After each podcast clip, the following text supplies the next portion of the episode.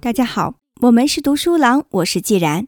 今天接着和大家分享由凯文·凯利所著的《技术元素：潜意识材料的收藏》。我做了一些研究，以了解人们想要在时间胶囊中给未来的自己装些什么东西。有一个时间胶囊被埋放在旧金山，而我当时就在现场。说实话，有点让人失望。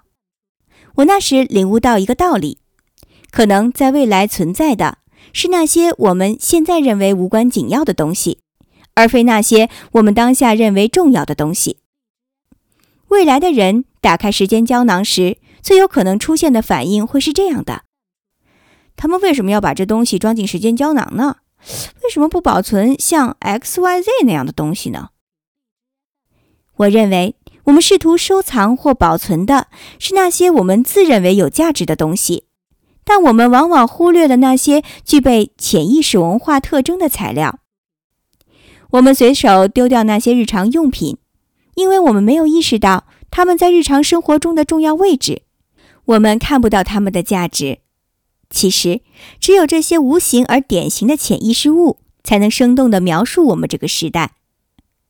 考古学家在垃圾坑里进行研究，因为只有在这里，他们才能考察那些失落的文化。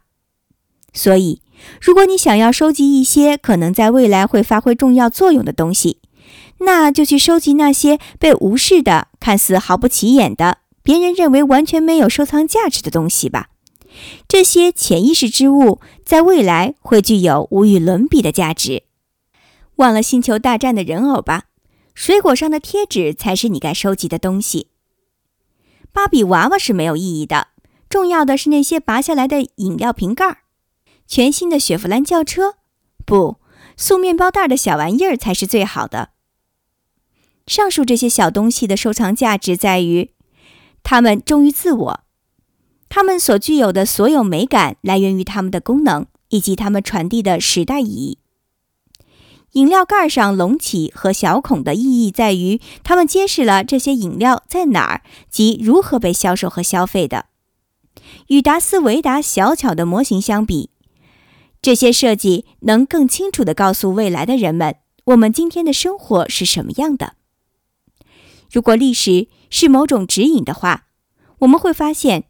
这些物件的功能之美，会比那些故意迎合时尚的设计更为永恒。二零一零年四月十七日。